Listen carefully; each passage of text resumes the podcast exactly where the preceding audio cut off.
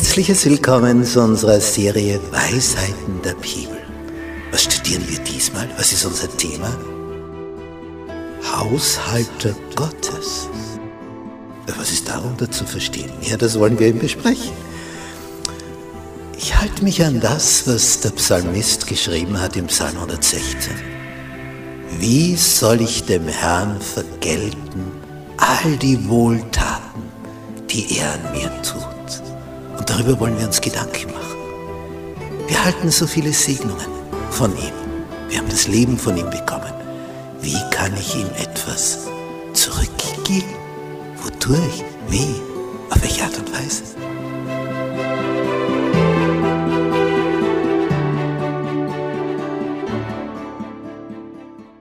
Dienstag.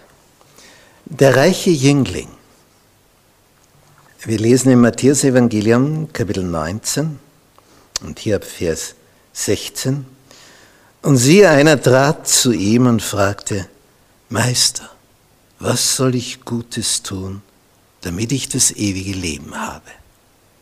Eine bedeutsame Frage. Da hat einer schon tief gedacht. Und wir erfahren, dass das ein junger Mann war. Also umso verwunderlicher. Und Jesus sagt, was fragst du mich nach dem, was gut ist? Gut ist nur einer. Das ist eine Formulierung. Gut ist nur einer. Wenn du also denkst, na, ich bin gut, ich bin nicht so ein Bösewicht wie der und der, was wir da gerade in den Nachrichten gehört haben, was der wieder angestellt hat. Gut ist nur einer, nämlich unser Papa im Himmel. Aber willst du zum Leben eingehen? Halte die Gebote. Sehr klar. Klingt sehr einfach, aber da fängt es jetzt an. Will ich das auch so? Ja, nur dann, wenn ich mir daraus einen Vorteil erhoffe. Nicht, warum stiehlt einer? Weil er meint, das ist ein Vorteil. In Wirklichkeit ist es natürlich ein Riesennachteil. Sein Gewissen wird ihn plagen und wenn es nicht mehr plagt, dann ist es noch schlimmer. Und der Mann fragt daraufhin, weil er die Gebote halten soll, welche?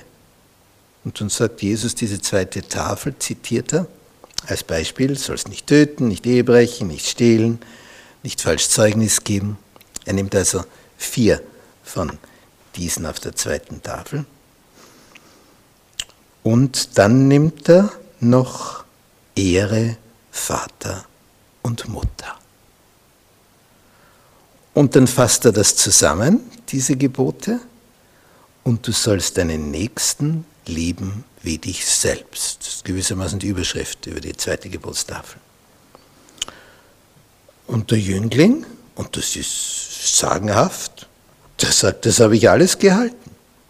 Was fehlt mir noch? Er merkt also, ja, ich, ich kenne das von klein auf. Habe ich erledigt. Was gibt es noch? Und jetzt schaut ihn Jesus an. Und bei den anderen Evangelisten erfahren wir noch ein paar Zusatznuancen, so, so feine Details. Jesus sah ihn an, liebte ihn. Und jetzt sagt er ihm etwas, und das ist sehr seltsam, oder? Willst du vollkommen sein, so geh hin, verkaufe, was du hast und gib's den Armen, so wirst du einen Schatz im Himmel haben. Und komm, folge mir nach.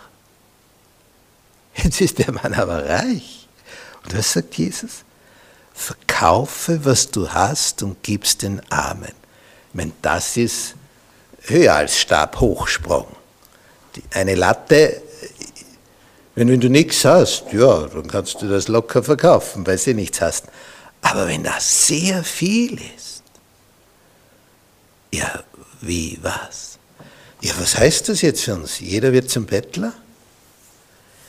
Jesus kennt dich ja durch und durch. Er kennt deinen wunden Punkt, wo du etwas zurückhältst. Und das kann von vielfältigster Art sein. Das ist ja nur der eine Bereich. Es gibt tausende Bereiche. Aber es gibt einen Punkt in deinem Leben, wo du sagst, na das, das, da da ist Stopp. Also da hört sich das Ganze bei mir auf. Dies und jenes, ja, und das kann ich auch anderen sagen, schau, was ich mache, und solltest du auch. Aber in dem Punkt hat also jeder so einen heißen ersten wunden Punkt, wo er sagt, na da, da, da kann ich nicht mit. Und von diesem Punkt, an diesem Punkt, will Jesus jetzt drüber helfen. Er weiß, für den jungen Mann, entsprechendes Einkommen, von Eltern vererbt bekommen, lässt sich leben, oder? Keine Sorgen, alles in Fülle. Jetzt soll er das alles hergeben und mittellos da hinten nachgehen, die, die, das ganze Wohlleben, der Wohlstand, die ganze Macht, die sich da aufgebaut hat, freiwillig hergeben. Als der Jüngling das Wort hörte, ging er betrübt davon, denn er hatte viele Güter. Jesus kennt deinen wunden Punkt. Das wird bei dir vielleicht ganz was anderes sein oder auch das Gleiche. Aber Jesus will dir helfen, das ewige Leben zu bekommen.